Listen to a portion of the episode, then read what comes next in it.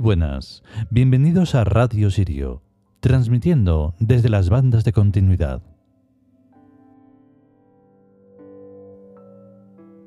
Pues nada, hoy se desvela en este capítulo el, un poco el misterio de eso de conocer a Eknum. Para mí también lo era, porque no sabía muy bien a qué se refería, a qué nos referíamos en aquel momento, pero ya lo he comprendido. En este caso hay que tener y lo siento, ¿eh? pero es así, hay que tener esa mente triádica de la que hemos hablado alguna vez, esa mente wazet, en la que hay que mm, ir más allá del, racionalismo, eso por supuesto, pero mucho más allá. Hay que hacer un esfuerzo por leer entre líneas de las líneas que aquí no se pueden ver, solo se pueden escuchar, pero que a través de la imaginación pueden verse, si se quiere. Hay que esforzarse, pero merece mucho, mucho la alegría, no la pena. Vamos con ello.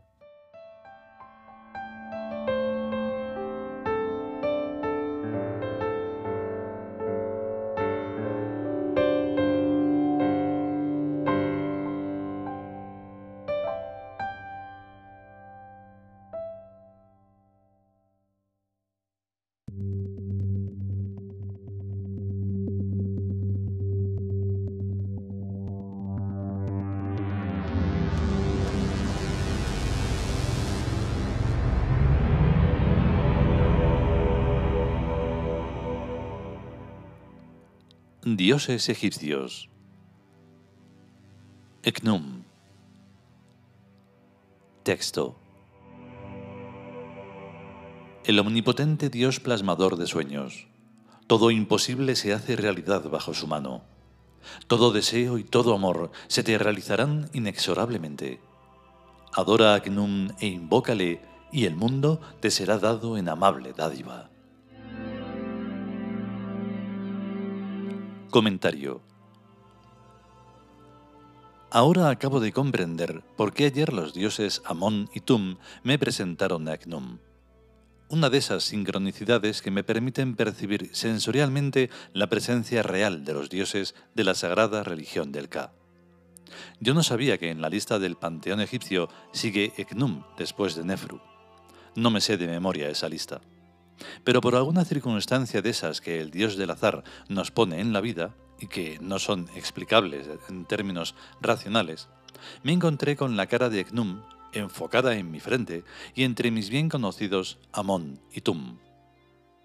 Vuelvo a advertir que yo no tengo visiones, sino única y solamente sobreimpresiones en transparencias, como cuando se superponen dos gigantes diapositivas. Veo normalmente las paredes muebles y demás objetos que llamamos reales. Y a la vez, a veces, en esos ámbitos reales, en superposición, aparecen un dios o más de uno. Cualquier racionalista diría que se trata de imaginaciones. Y no lo niego, pero yo he trabajado a fondo mi imaginación y distingo lo que imagino de lo que veo mentalmente. Me puedo imaginar la Giralda de Sevilla y recordar sus muchos detalles, pero eso es total y completamente distinto a que la giralda se me aparezca en mi jardín, pues en tal caso sería una alucinación. Y yo no sufro de alucinaciones, más bien de lo contrario. Hasta este ordenador o computadora en que voy escribiendo, y que es completamente material y físico, lo considero un conjunto de átomos que solo alucinatoriamente parecen de plástico y de cristal. Pues la materia y la energía son realmente alucinaciones, que al ser compartidas por toda la gente parecen materia y energía, pero lo que son de verdad es átomos invisibles. Ahora se lleva mucho lo de la globalización, sin caer en la cuenta de que la globalización es la forma en la que perciben los sentidos corporales a los átomos. Bueno, pues son los dioses, sobre todo Amihaf y Eknum, los que configuran y estructuran a los átomos en formas globales llamadas seres y cosas. Tarde o temprano la física actual no tendrá más remedio que transformarse en metafísica, y no me refiero a lo que llaman metafísica los curas, sino a más allá de la física. La teoría cuántica es solo un timorato y vergonzante primer paso vendrán y están viniendo después otros pasos, igual de timoratos e igual de vergonzantes, pero cada vez más irá viéndose que toda la realidad son estructuras geométricas de puntos y de fuerzas psicomágicas. Cuando chaval yo también creía en el átomo de Demócrito, a lo que ahora llaman hadrón. Copio. En física de partículas, un hadrón es una partícula subatómica que experimenta la fuerza nuclear. Véase interacción nuclear fuerte. Estas no son partículas fundamentales y están compuestas de fermiones llamados quarks y antiquarks y de bosones llamados gluones. Los gluones... ¿Para qué seguir? Ahora se avergüenzan de haber dicho antes que los hadrones eran partículas fundamentales. Siempre lo mismo, entreteniendo al personal con palabras tras palabras para evitar llegar al punto geométrico. Demócrito era más intelectualmente decente que estos golfos. Para Demócrito sus átomos tenían forma de ganchos que se enganchaban unos en otros. Y eso era lo que yo creía. Pero no tardé en descubrir que lo que Demócrito quería evitar era creer en las fuerzas psicomágicas, en que el psiquismo es quien mueve a los átomos y los estructura en globalidades. Para que esto pueda ocurrir, los átomos no pueden ser ganchos, sino puntos geométricos. Evidentemente no me darán el premio Nobel, porque yo llamo a ese premio la tienda de Estocolmo, donde en pagando te venden todos los premios Nobel que quieras comprar. A lo que iba. Hoy he conocido a el dios Eknum bastante bien, y le agradezco a Amon su regalo de los Reyes Magos. Pero sin exageraciones, porque a este paso, este regalito puede terminar por matarme, ya que consiste en presentarme a todos los dioses, y eso es muy fuerte. Yo con la Santísima Trinidad tengo bastante y de sobra. Hay dos Santísimas Trinidades. La Trinidad inaccesible, Isis, Osiris y Horus, y la Trinidad accesible, Amon, Mut y Cons. La Trinidad inaccesible es la lógica matemática. La Trinidad accesible es la lógica vivencial.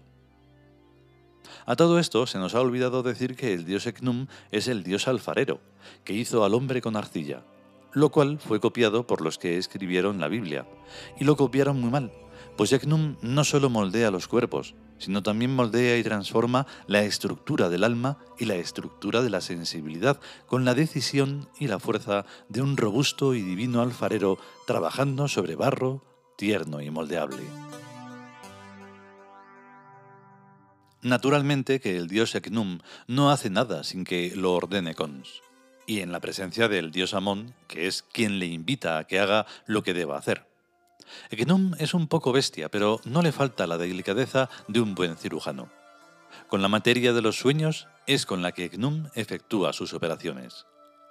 Los ensueños de amor y deseo son la materia prima con la que el dios Eknum plasma cualquier imposible, objetivamente y comprobablemente, desde todos los puntos de vista. Cierto es que el sujeto a operar tiene que ser muy valiente y sin importarle ser transformado en un ser intermedio entre lo demoníaco y lo divino, o sea, en un ser que tiene la sublime perfección de lo imperfecto. Esta idea es la absolutamente opuesta a la del maniqueísmo, que pretende obligarnos a dividirnos el alma en dos mitades, y a despreciar a una de esas mitades y a luchar contra ella. Hay muchos científicos, pero muy pocos sabios.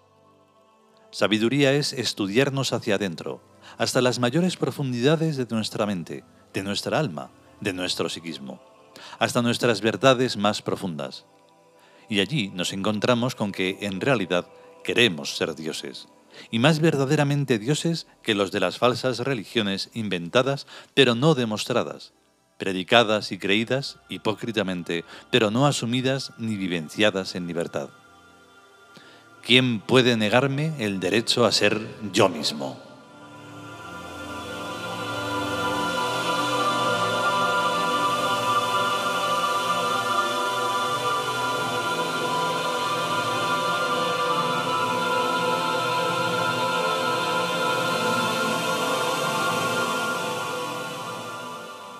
Hasta aquí el capítulo dedicado a Knum.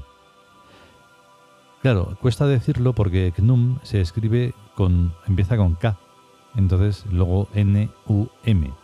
En tiempos también tenía una H, pero la H, como no tiene sentido ni en español ni en Uri, pues mm, se dice o se trata de intentar decir ECNUM. porque claro, empiezas con la K. Tampoco vas a decir knum, o sea, es, bueno, como se pueda.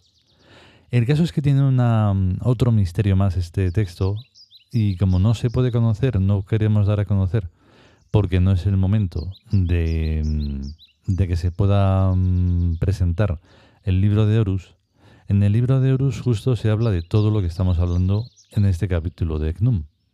Porque eso de ver a los dioses o ver otras realidades, claro, no se trata ni de estar drogado, ni de tener una imaginación muy potente, ni de tener em, eh, alucinaciones, no es eso, es como otra visión. Y claro, esa otra visión solo se puede tener si uno de verdad se considera uno mismo.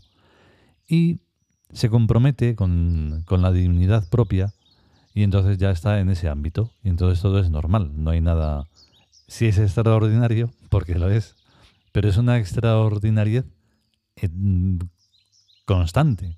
No solo es de vez en cuando, como hacen, hacen querer ver las religiones de moda. El caso es que ha estado muy interesante. Si podemos y sobre todo si queremos, volveremos con un nuevo episodio. Que tengas un gran día y hasta luego.